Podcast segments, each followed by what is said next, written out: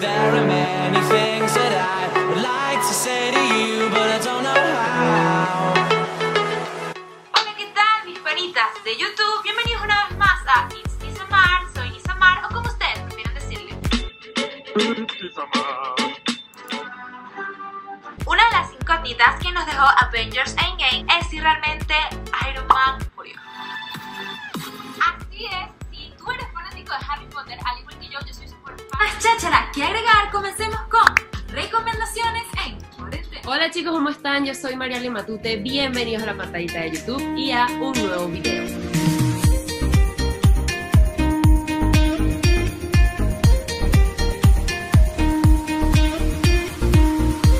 Bueno chicos, el día de hoy aquí tenemos a Nisamar, vamos a hacerle 20 preguntas. Hola Nisamar, ¿cómo estás? ¿Estás preparada para esto? Yo estoy muy bien, chévere y chama, yo no sé, yo no estudié para este examen, de verdad, estoy un poco nerviosa. Bueno, lo importante es que tienes una ventaja, porque yo nunca le había pasado las preguntas a los invitados. Tú por lo menos ya sabes Ok. más o menos qué es lo que se va a tratar y todo eso. Bueno, nada, aquí vamos a hablar un poquito de Nisamar, sobre en qué universidad estudió, qué tips hay para grabar en YouTube, qué es lo más difícil, más fácil y de todo un poquito. Y al final también vamos a hablar un poco de redes sociales, obviamente, porque estamos en este mundo. Así que nada, vamos a empezar. Cuéntame, Nisamar, en qué universidad estudiaste y cómo fue tu experiencia ahí. Bueno, yo soy licenciada en comunicación social de la Universidad Católica Santa Rosa, la que queda en La Pastora. Y mi experiencia en la universidad, te puedo decir que no es como todos pensábamos que era color de rosa. Bien. Cuando éramos pequeños, nosotros decíamos, no, yo quiero entrar a la universidad. ¿Por qué? Porque teníamos metidas las películas estadounidenses aquí y creíamos que la universidad iba a ser así y realmente no. Es totalmente diferente. Y algo que yo te puedo decir que me enseñó muchísimo la universidad, que es algo que agradezco bastante, es que te enseñó el tema de la independencia, a saberte valer por ti mismo. En el colegio siempre dependíamos de que nuestros papás resolvieran nuestros problemas. Siempre era voy a citar a tu papá porque hiciste esto. Entonces tu papá respondía por ti, tú no, no respondías por lo que hiciste. En cambio en la universidad es como que tu papá te dejó ahí y te vales tú sola. Tienes que empezar a responder por tus problemas, empezar a vivir esa vida adulta que el colegio nunca te enseñó y nunca te preparó. Porque si algo me he dado cuenta yo, no es lo mismo raspar una materia en el colegio y rasparlo en la universidad. Súper de acuerdo contigo, porque Nisamar y yo, bueno, estamos en la misma carrera. Yo aún no me he graduado, pero ahí vamos. Ahí vamos, chama, falta poco, falta poco. Bueno, ahora sí vamos a entrar en el tema de YouTube. Cuéntame por qué empezaste a subir videos en YouTube. Bueno, la verdad, mi historia de YouTube es un poco cómica porque yo empecé a hacer videos en el colegio antes de crearme este canal que todo el mundo conoce y yo le hacía echando bromas. Eran que se llamadas telefónicas. En ese momento existía el, el, char- el, Charlie, el Charlie Hake. ¿Cómo era? Y yo me acuerdo que grababa, grababa videos con mis amigos, o sea, era muy entretenido. Pero tristemente en esa época, como yo empecé muy pequeña a hacer contenido en YouTube, me dejé guiar demasiado por lo que me decían las demás personas. Era un punto que en vez de tener apoyo, la gente me decía que no servía para esto. Y eso me desmotivó muchísimo, muchísimo. Y yo tuve que abandonar YouTube, literal. Yo creo que yo empecé a hacer videos en YouTube en séptimo. Imagínate, no tenía ni 15 años cuando empecé a hacer videos en YouTube. Y la gente me empezó a decir, no, que tú no sirves para esto, que para qué haces eso, qué tal. Y lo dejé de tonta, porque si yo hubiese seguido con el video en YouTube, yo sería, no sé, una, un Juan Pazurita versión venezolana, pero no. Nunca es tarde para... Chama, no, tal cual, nunca es tarde. Pero me dejé influenciar y eso estuvo súper mal, porque dejé que las demás personas manejaran mis sueños en vez de yo misma manejar. Cierto, cierto, no, o sea, eh, siempre, ok, hay que escuchar a los demás, pero siempre hacer lo que a uno le gusta, pues si a uno le gusta estar ahí, hacerlo y, y qué importa lo que digan, ¿no? Así tal cual. Dime, ¿qué te gusta más, grabar o editar? La verdad me gustan las dos cosas. Es muy raro que un youtuber te diga eso, pero me gustan las dos. Ok, no, pero por lo menos yo, a mí me gusta por lo menos editar, porque yo me río burda y veces como que, coño, porque estoy haciendo Tal cual. Bueno, eh, ¿cómo haces para preparar un video? ¿Qué es lo que haces antes? ¿Cómo te inspira? Wow, mira, es muy interesante que me digas eso porque la mayoría de las personas piensan que yo estructuro o hago un guion de mis videos y realmente nunca, nunca, ninguno de mis videos ha tenido un guion, siempre es improvisado y la gente me mira así como que ya va, espérate, o sea, tú te sientas, dices todo eso y no tienes un guion y es como, Suele pasar, suele pasar. Lo que hago es que veo videos en YouTube, aunque he abandonado mucho el consumo del contenido de esa plataforma porque me he dedicado más que toda esta cuarentena a ver lo que es Netflix y creo que no soy la única. Pero he abandonado bastante el, el consumo de, de YouTube, pero siempre me inspiro de youtubers como Juan Pazurita. Me gustan mucho los videos que hace también Auronplay en el tema de, de hablar de TikTok o cosas así. Me, me encanta consumir siempre contenido variado y de ahí empiezo a sacar ideas. Por lo menos ahorita eh, hay una youtuber española que se llama Maru, que ella hace muchos videos porque ella es igualita a la Stranger Things. Entonces ella hace mucho contenido de sorprendiendo a las personas en Omegle. Y entonces eso es algo que está causando tendencia actualmente y siempre me guío del contenido de ellos para hacer lo mismo que está en tendencia actual. Ah, buenísimo. Eso te iba a decir, ¿cómo haces cuando te quedas sin ideas? Bueno, cuando me quedo sin ideas es horrible, la verdad, porque llega un punto que me quedo frente a la cámara y digo, ¿y ahora qué? Y a veces cuando voy a grabar el video, la idea que iba a grabar no me gustó, entonces hago como una especie de pausa y digo, ok, no me gusta idea, entonces ahora qué idea voy a grabar. Y yo tengo una agenda que mi mamá me compró hace tiempo y yo ahí tengo anotadas todas las ideas. Tengo ideas que ni siquiera he grabado todavía, tengo ideas de, no sé, de Halloween, de Navidad que tampoco he hecho y siempre las veo, pero cada vez que las veo digo, no, no es momento para sacar este video, mejor hago esto y las voy como dejando ahí. Pero la verdad, cuando me quedo sin ideas, lo que hago es lo que te dije, empiezo a analizar qué es lo que está en tendencia en YouTube y digo, bueno, lo voy a hacer porque está en tendencia, pero a mi manera. Siempre he dicho que si tú vas a hacer un contenido para YouTube, nunca te copies, sea original. Siempre el contenido tiene que ser netamente original. Puedes inspirarte en el youtuber, más no te copies en el, del youtuber. Eso sí es verdad. Ahora dime, ¿cuál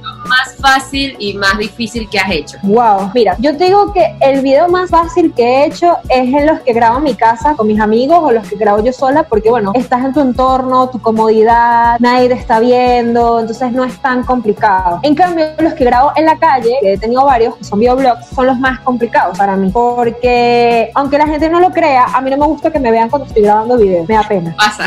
O sea, para mí es como que, porque me estás viendo. Entonces, claro, y la gente no te cree. No sé si ti pasa. La gente te mira como, pero creas contenido para YouTube, ¿cómo te va a dar pena? Y es no como, sí, me da pena que me miren cuando estoy grabando. Y para mí, el video más difícil, más difícil que he hecho fue cuando tuve la oportunidad de ir al Ávila con unos fotógrafos y fuimos al teleférico abandonado. Entonces, no sé si has tenido la oportunidad de ir para allá, pero ese teleférico está todo oxidado y tiene estructuras de más de dos metros de altura. Y yo tenía que aguantar la cámara para también salvar mi vida. Entonces era como, ¿cómo hago las dos cosas al mismo tiempo?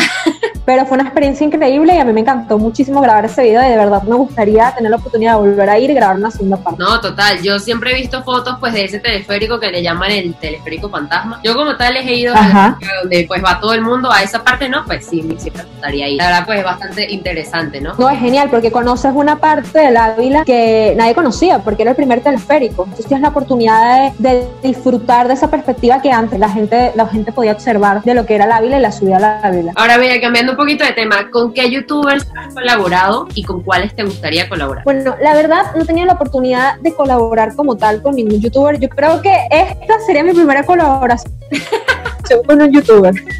Porque sí he querido colaborar con muchísimos, pero siempre había un percance. O el youtuber no podía, o lastimosamente se fue del país. Siempre pasaba algo y nunca pude colaborar con nadie. Los videos que yo tengo en mi canal, que salen youtubers como El Portu, Mava o Nicole Príncipe, eran cosas que eran eventos en donde yo estaba, que la mamá de Mava me invitaba, porque si algo agradezco muchísimo es la amistad que tengo con ellos. Y bueno, ellos estaban presentes y aparecen en los videos, pero del resto una ocasión así, así como tal, no tengo. ¿Y cuál te gustaría? Pues, ¿te gustaría grabar con los que ya tienes así pensado o con otros más grandes? No sé. Bueno, mira, es youtubers con los que me gustaría grabar, además de los que ya tengo pensado, que son primero las personas que ya conozco, que es el Portu, contigo yo sé que tengo pendiente una colaboración, este, con Rodrigo Villegas, con Nicole, con todas esas personas me encantaría grabar, y no solamente con youtubers, sino también con influencers venezolanos, pero si me das a escoger con personas así, tops, bueno, a mí me encantaría grabar un video con el Rubius, con Play y con Juan Pazurita, pero creo que está un poco difícil de mi alcance, pero siempre me, es como mi sueño. No, bueno, no, nada es imposible, puede ser algún Bueno, día. eso es verdad. Uno nunca se puede bloquear con eso, ¿no? Y bueno, hace rato estábamos hablando de las críticas y todo eso, del público. ¿Te han criticado por subir videos? Ya me dijiste que sí. ¿Y cómo manejas ese tipo de críticas actualmente? O sea, ¿cómo lo hacías antes y cómo lo haces ahorita? Bueno, antes me dejaba llevar muchísimo por las críticas. La gente no se da cuenta realmente el poder de un comentario. La gente cree que, ay, yo te comento esto y ya, eso no le va a afectar a ella. Y no. Porque no es tanto lo que te diga esa persona, ni quién sea esa persona, sino es el hecho de que tú te pones a, a pensar, wow, me esforcé muchísimo grabando este video, editando este video, pensando el contenido, y viene alguien a decirme que no sirvo. Entonces tú te empiezas a cuestionar y empiezas a decir, ¿realmente no sirvo para esto? Y al principio sí, me dejaba influenciar muchísimo por esos comentarios mínimos que no valían la pena, pero actualmente no lo hago, porque actualmente creo más en mi contenido y en lo que yo hago, y sobre todo creo en ese número de personas que le gusta lo que el contenido que yo estoy creando realmente para ellos y para mi propia diversión, para mi propio consumo, porque si a un youtuber no le gusta lo que hace, lo que creas como contenido de que sí. Claro. Y me han criticado, si aunque no lo creas, eh, recibo más críticas en Instagram que en YouTube. Ah, imagínate. O sea, por eh, críticas en Instagram por los videos de YouTube o por cosas que subes en Instagram. No, eh, por los videos de YouTube. O sea, me escriben al privado. En YouTube no me comentan. Solo una vez recibí un, comen- un comentario en YouTube y para mí fue como que wow. Pero una vez me acuerdo, en noviembre del año pasado, una chica me escribió por privado y me empezó a insultar horrible. Realmente se metió con mi físico y después empezó a hablar de mi contenido de YouTube. Y yo realmente a mí me causó mucha gracia porque le contesto a mis amigos, a mis amigos y que, ¿qué? Dame su user para bloquearla y tal. Y yo estaba toda emocionada y que, oh por Dios, mi primer hate. Ay, total. Yo emocionada, yo no lo puedo creer, tengo un hater. Entonces, lo que más me dio risa es que esa chica como que bloqueó su cuenta de Instagram y se creó otra para seguirme insultando. Y yo estaba emocionada como, wow, a alguien más le importa mi vida. Entonces, estaba súper feliz por eso. Igual que los dislike en Instagram, a mí me dan mucha gracia porque digo, wow, por fin alguien le da dislike a un video mío y no siempre son puros likes. Ay, no, qué bueno que te lo tomes pues está con ese humor, porque hay mucha gente pues que sí le afecta totalmente. O sea, yo como tal pienso, de, por lo menos las personas que nos están viendo, Total. no te gusta un video, ponle una crítica constructiva. Mira, me parece que puedes hacer esto mejor y uno pues se lo hace Ujú. de manera, pero jamás insultando, porque aunque esté en una pantalla, aunque sea Yuya, aunque sea Germán, aunque sea quien sea, todos somos humanos, todos tenemos sentimientos y no, no somos una pantalla, digo yo, ¿no? O sea, Tal cual. Volviendo a lo de los videos y la producción y todo eso, cuéntame si es fácil o difícil, según tu opinión, hacer videos para YouTube. Realmente hacer videos para YouTube, siempre he dicho que si tú quieres empezar en este mundo, tienes que hacerlo porque realmente te gusta. No pensar en el dinero, no pensar si te vas a volver famoso ni nada por el. Porque hago una advertencia para todas las personas que están viendo esta entrevista. Tú no te vuelves millonario con YouTube. Gracias. Quiero que lo sepan. O sea, no ganas plata con YouTube. O sea, quiero que lo terminen de entender. Cuando tú te vuelves youtuber, ok, puedes te- obtener ingresos, pero tus ingresos se van más a la persona, al partner, que te maneja tu cuenta de YouTube que lo que tú. Te quiero que lo entiendan. Primero, tienen que mentalizarse de eso, de que en YouTube tú no te vuelves millonario ni nada por el estilo. Segundo, si vas a crear contenido para YouTube, hazlo porque tú quieres, porque tú quieres entretener un público, porque quieres expresar cosas que no puedes decir en las redes sociales o que no le puedes decir a tu familia o a tus amigos. Pero YouTube realmente es un libro abierto, es como si fuera un diario y ahí tú puedes decir todo lo que tú quieras. Y en el tema de la edición, tienes que mentalizarte que si no tienes dinero para pagarle a un editor, los tienes que editar tú. Y eso implica mucho tiempo. Un video para YouTube, y sé que María Ale me va a entender muchísimo, tú puedes durar más de dos horas editando un video. Dos horas, O sea, más de dos horas.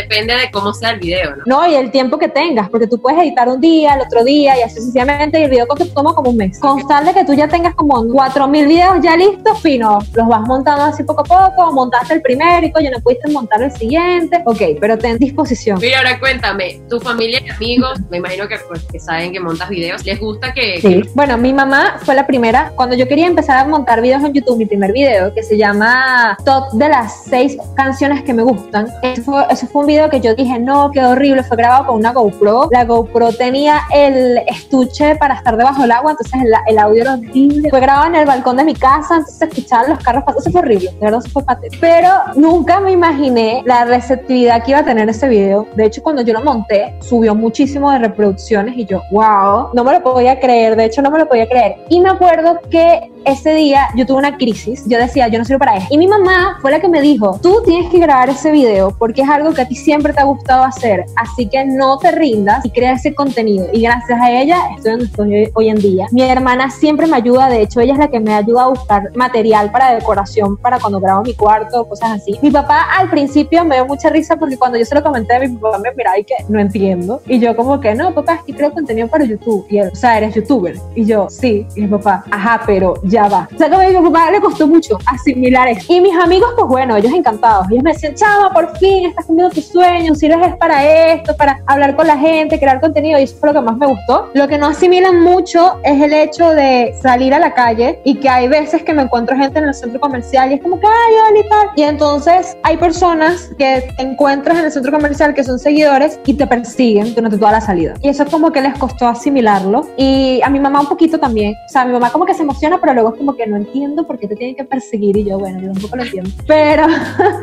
pero me encanta. seguirías a Chayanne, no sé, por ejemplo.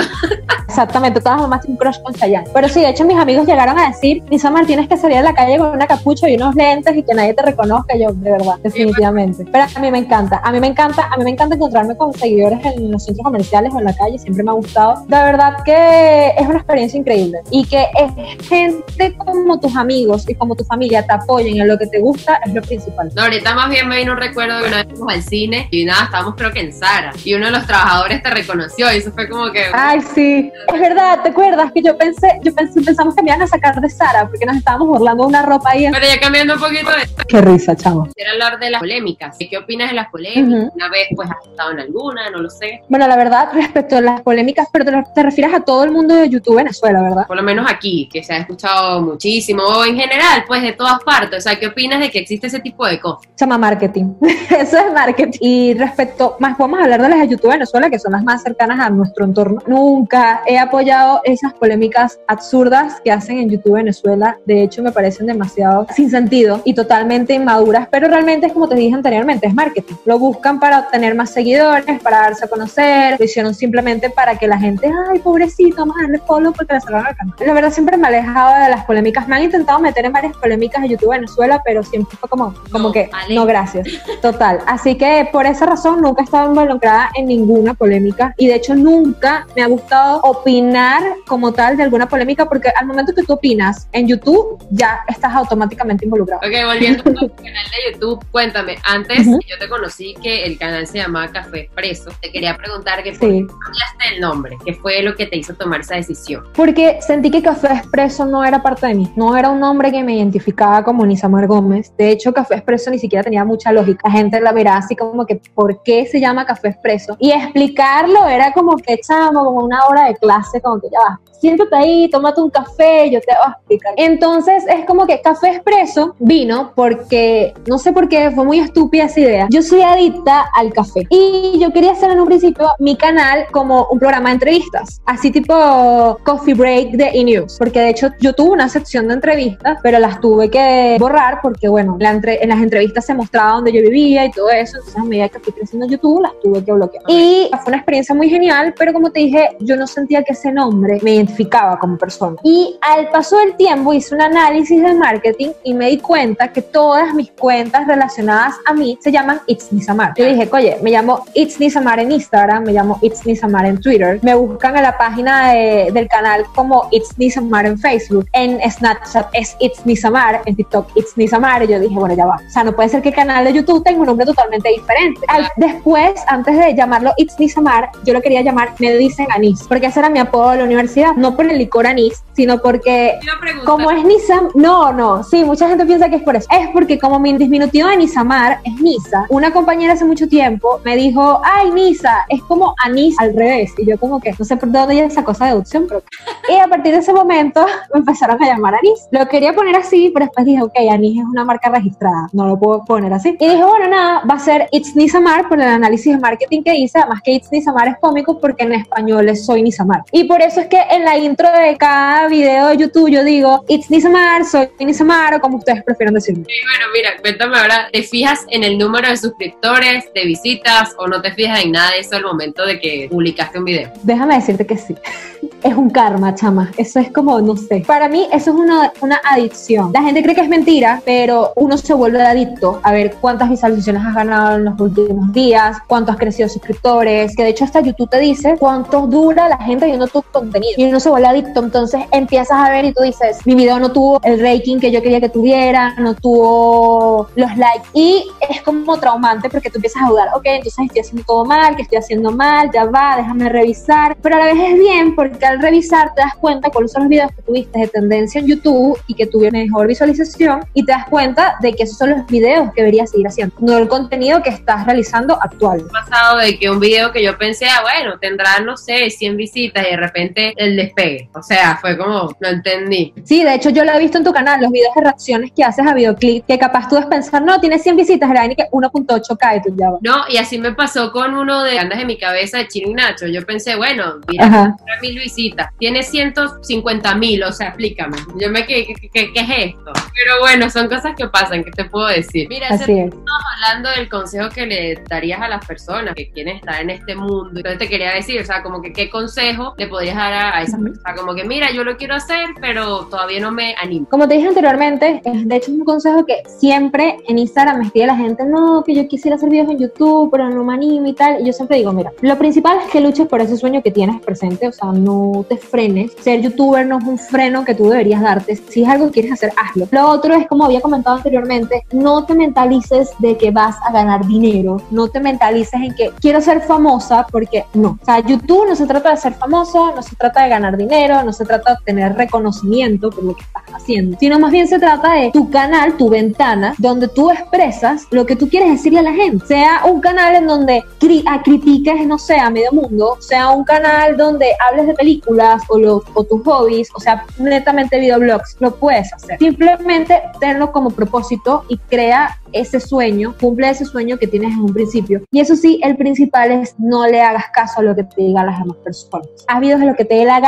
de verdad. Y si no tienes quien te ayude a editar videos, pídele a un amigo o aprende tú. Hay tantos tutoriales en YouTube que te enseñan cómo editar videos tan fácil hasta aplicaciones en el celular. Sí, sí, yo Y sobre todo, esto es algo que me dicen mucho, perdón por interrumpirte, Mari, esto es algo que me dicen mucho, es, ay, es que no tengo los materiales. Un teléfono, una laptop, una tablet, algo que grabe bien y listo. Buena iluminación, yo no tenía lámparas antes y usaba luz natural. uso todavía natural porque hasta es mejor, hasta es mil veces mejor que una lámpara. Yo he aprendido a editar, pues lo sé, eh, dándome trancazos con el editor. Y con YouTube, pues, o sea, en YouTube hay una infinidad de tutoriales que uno busca hasta amarrarse los zapatos en YouTube y esa broma sale. O sea, demasiadas cosas. Mira que vamos a cambiar un poquito de, del tema y vamos a hablar ahorita las últimas preguntas que son de redes. Ok. Cuéntame, ¿qué red social es mejor para subir videos? ¿Instagram o YouTube? La verdad, Instagram, sí, porque el alcance de Instagram es mayor que en el de YouTube. Si tú calculas el número de gente que hay en Instagram al número de gente que hay en YouTube, nosotros estamos hablando y ya como 10, más de 10 mil personas han subido un video en YouTube. En cambio, en Instagram son muy pocas las personas que suben videos. La gente prefiere documentar más fotos, más historias, más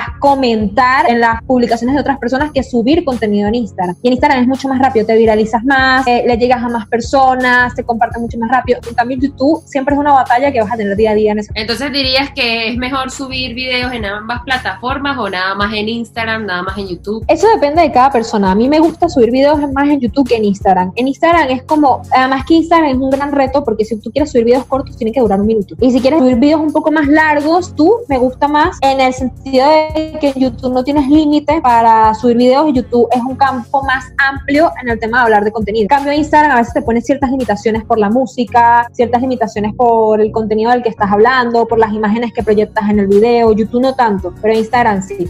Pero como dije, depende de cada persona. Yo recomendaría las dos, solo que en Instagram tienes mayor alcance que el que tienes en YouTube. No, y también puedes manejar, de- depende del tiempo de cada uno, ¿no? Porque, por ejemplo, mira, no Ujú. puedes subir videos en las dos plataformas, sino que nada más en una. Mira, vamos a hablar ahorita un poquito de TikTok, de esta nueva tendencia que Ok. pues anda subiendo videos en TikTok, hay gente que le gusta, hay gente que no. Entonces quiero saber qué opinas de TikTok. A mí me encanta TikTok. De hecho, yo tengo TikTok desde antes. Antes TikTok era musical y a mí me encanta. O sea, yo estoy obsesionada con TikTok totalmente porque es comedia y TikTok es otra plataforma en la cual creces rápido y de seguidores, de visualizaciones y siempre hay como trendings en TikTok que son súper alocados y a mí me encanta y puedes hacer como actuaciones o puedes meter hasta el mismo contenido que creas para YouTube en TikTok como breves trailers para que la gente vea lo que tú haces. Claro, como llamar a la gente a esa plataforma e irse pues a, a tu canal. Exactamente, pero de verdad TikTok a mí me fascina porque es como ese hobby que engloba todas las actividades que puede hacer una persona. Ahí actúas, cantas, pintas,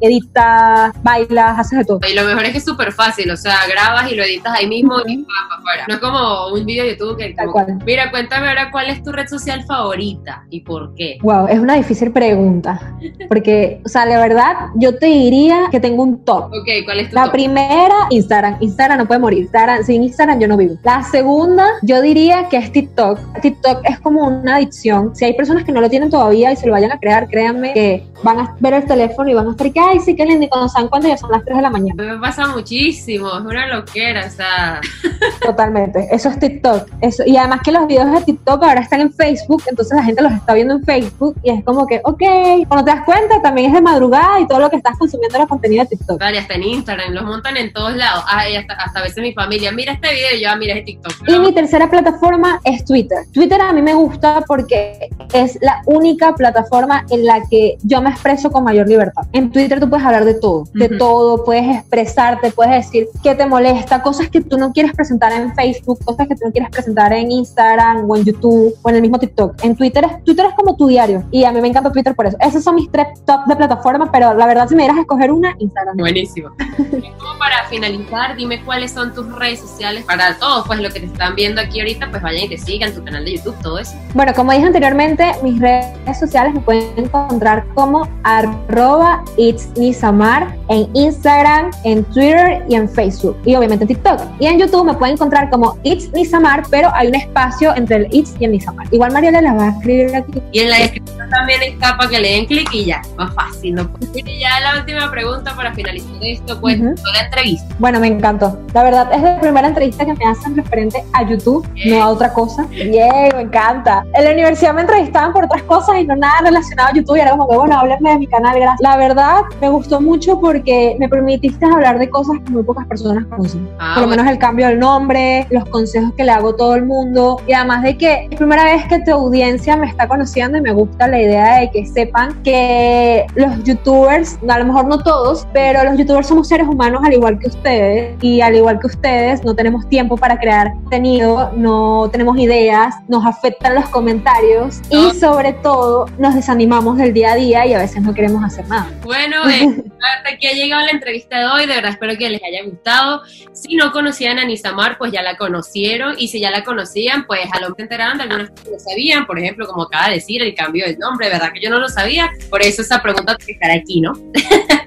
Aquí están apareciendo todas nuestras redes sociales, nuestro canal de YouTube para que vayan y se suscriban y nos sigan en ambas plataformas. Obviamente denle like a este video y bueno, nada, tú y yo nos vemos en el próximo video. Chao.